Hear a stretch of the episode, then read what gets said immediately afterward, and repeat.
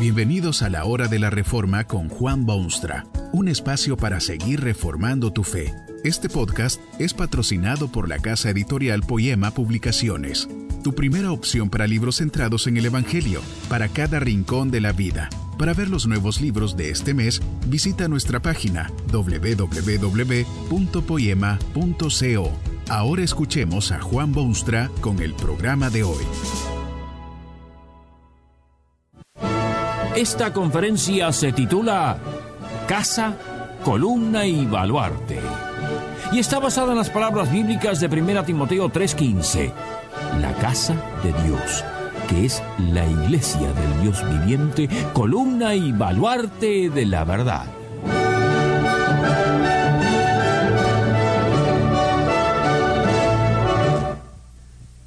No hay institución más duradera que la Iglesia de Jesucristo. Distintos sistemas económicos han venido y se han ido del escenario. Imperios surgen y se sumergen. Ideas entran y salen. La Iglesia de Jesucristo ha sobrevivido tales altibajos y resistido disturbios y sigue triunfante hacia un futuro cada vez más halagador. Es por eso que conviene preguntar no sólo cuál es la función de la Iglesia de Jesucristo, sino también analizar su derecho de dirigirse a las masas del mundo y reclamar su atención. Es alarmante a veces observar las direcciones que la Iglesia ha tomado o puede tomar. Como humana organización que se ha visto involucrada en negociados vergonzosos, en campañas que la historia ha condenado, en crueldad inhumana, en situaciones estrictamente de carácter político, y actividades que no le han sido bíblicamente permitidas. La palabra de Dios, como es de suponer, contiene abundante información sobre lo que es y debe ser su iglesia en la tierra.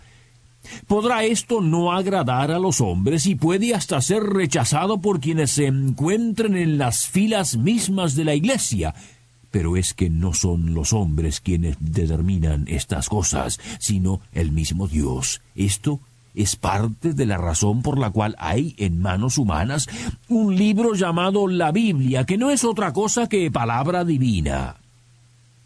Es allí donde encuentra usted una descripción maravillosa, casi exhaustiva, de lo que es la Iglesia. En base a esta enseñanza puede designarse a la iglesia como casa, columna y baluarte. Uno de los más distinguidos apóstoles de esa iglesia, el insigne Pablo, escribe a su íntimo amigo, colega de sufrimientos e hijo espiritual Timoteo. Es como si le dictase unas clases de historia y de teología práctica y le hablase de corazón a corazón para hacerle ver al joven discípulo las verdades sobresalientes del asombroso Evangelio cristiano. Le dice que le escribe para que sepa cómo conducirse en la casa de Dios, que es la iglesia del Dios viviente, columna y baluarte de la verdad. Casa, columna y baluarte. No siempre está mal el decir que esta o aquella es mi iglesia, o nuestra iglesia, o la iglesia de mi país o de mis antepasados, porque algo de verdad puede haber en ello. Lo cierto, sin embargo, es que la iglesia no es de nadie menos aún de algún ser humano, por más gloriosa apariencia que tenga, o por más virtudes que despliegue, o por más honor que se le rinda. La iglesia es la casa de Dios, el Dios viviente. Ha incluido en su vasta y preciosa casa a todos aquellos que han sido redimidos por su obra maravillosa en los anales de la historia. Dios seleccionó para sí mismo un pueblo que nada merecía, lo protegió y le mostró el camino tortuoso que debía andar, lo trató con paciencia indescriptible a lo largo de siglos y siglos, hasta que al fin nació de ese pueblo la gran solución. Vino Dios mismo a este mundo en la carne, nacido de mujer, en pesebre más que humilde vivió la vida humana, fue ignominiosamente crucificado y burlado por sus contemporáneos y murió bajo esas chillonas burlas humanas. Pero volvió a vivir y estableció su iglesia eterna y luego regresó al cielo para gobernarla desde allí y llevarla a su culminación y gloria final todo aquel, sea quien sea, de toda nación y tribu y lengua y pueblo, todo aquel que cree personalmente en ese Hijo de Dios es integrado automáticamente a la Iglesia y pasa a formar parte de la gran familia de Dios, que es como las arenas que están junto a la mar, la casa de Dios. Pablo le escribe a su amado admirador para que no empiece a funcionar como si la iglesia a la cual sirve fuese suya. Es la casa de Dios, le dice. Esto significa que es Dios quien es dueño y señor, que es Él quien determina lo que sí y lo que no. Quiere decir que es Dios quien soberanamente conduce a esta iglesia por los caminos del desarrollo y de la historia. A veces esta iglesia pierde el sendero, se desvía del camino, pero en el momento menos esperado, Dios levanta sobre la faz de la tierra algún siervo suyo, algún movimiento, hace algo para volver a poner a su iglesia sobre los rioles y darle el impulso y la dinámica que requiere para seguir en su marcha triunfal. Qué ridículo es entonces ver estos pigmeos seres humanos que quieren imponer sus caprichos o idiosincrasias sobre una institución que la Biblia describe como la niña del ojo de Dios. ¿Qué derecho tienen los pusilánimes humanos de meterse en tales cosas? Es la casa de Dios. Esto hace de la Iglesia algo siempre contemporáneo. El hombre ha sido creado a la imagen de Dios y Dios lo conoce desde el principio al fin.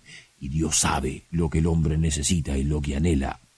Ha puesto su iglesia en el mundo para que pueda dispensar a sus amadas criaturas ese mensaje tan urgentemente necesario para su bienestar temporal y eterno. En los días de Pablo y en tiempos posteriores, y quizá hoy mismo. Hay diversidad de dioses por estos caminos humanos. El hombre ha sido muy prolífico en esto de crear y producir dioses según sus deseos. Pero el apóstol advierte a su estudiante que la iglesia no es sólo la casa de Dios, sino del Dios viviente. En contraste con las estatuas petrificadas y las bellas figuras que adornaban los templos de los antiguos griegos u otras sociedades paganas.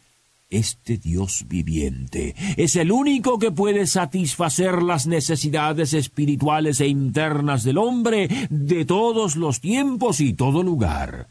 Si la Iglesia deja de lado el mensaje que Dios le ha dado, perderá su importancia y perderá hasta su derecho de hablar a las masas y de mostrarles el camino y de enseñarles la verdad. Dice el apóstol Pablo que esta iglesia es columna y baluarte de la verdad. Hay vocablo más difícil que este. ¿Qué es la verdad? Dos más dos son cuatro, es verdad. Que el hombre ve salir el sol en el oriente, es verdad. Que la bomba hidrógena es destructiva, es verdad. ¿De qué verdad es la iglesia columna y baluarte? Como si anticipase la pregunta, el apóstol escribe una brevísima respuesta con estas palabras. Dios fue manifestado en carne, justificado en el Espíritu, visto de los ángeles, predicado a los gentiles, creído en el mundo, recibido arriba en gloria. Esa es la verdad más extraordinaria que haya llegado al oído del hombre. Es una síntesis del mensaje bíblico, un resumen del estupendo Evangelio. La verdad es lo que Dios ha revelado en su palabra, el fantástico sistema de pensamiento que se descubre en las escrituras. Y esa es la tarea primordial y única de la Iglesia de Dios, ser columna y baluarte de esa verdad. Ponga usted un momento de atención en esos términos bíblicos. No se trata de una columna como si hubiesen muchas, sino que es la columna que ofrece apoyo y sostén, que soporta la totalidad del edificio de Dios. Esto equivale a decir que la Iglesia no produce doctrinas o dicta enseñanzas, sino aquellas que le han sido dadas una vez para siempre. Sostiene y soporta las doctrinas y enseñanzas que Dios ha dado a la humanidad. Baluarte. Esto quiere dar el sabor de lo militar. Un baluarte es una torre o castillo o lugar que se define muy bien con la palabra fortaleza. Desde esa fortaleza o baluarte la Iglesia defiende la verdad divina contra los ataques feroces de sus enemigos. Usted sabe que la verdad de Dios siempre ha sido objeto del odio humano. Los holgazanes atacan la verdad de Dios. Los vanidosos que han inventado otras teorías peligrosas atacan la verdad de Dios. Los que se enorgullecen de sus diminutas victorias quieren atacar la verdad del cielo.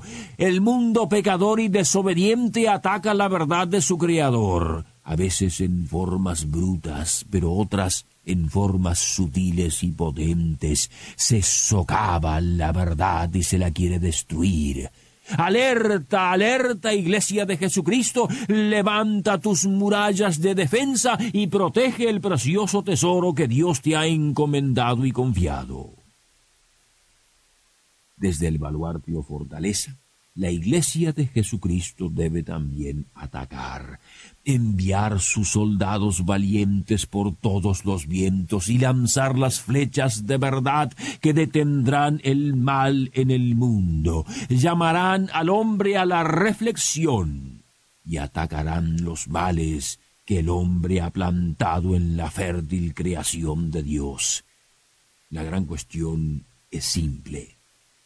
¿Es usted miembro ya de esta casa de Dios. Venga, venga, enrólese en esas filas. Pídale a Jesucristo que le dé entrada a la casa de Dios, columna y baluarte de la verdad. Que este mensaje nos ayude en el proceso de reforma continua según la palabra de Dios. Si quieres profundizar en la exposición bíblica, puedes buscar más recursos en www.poema.co. Allí encontrarás libros que te ayuden a entender la palabra de Dios y aplicarla a tu vida. Poema, el Evangelio para cada rincón de la vida. Nos vemos en el próximo episodio de La Hora de la Reforma con Juan Bonstra.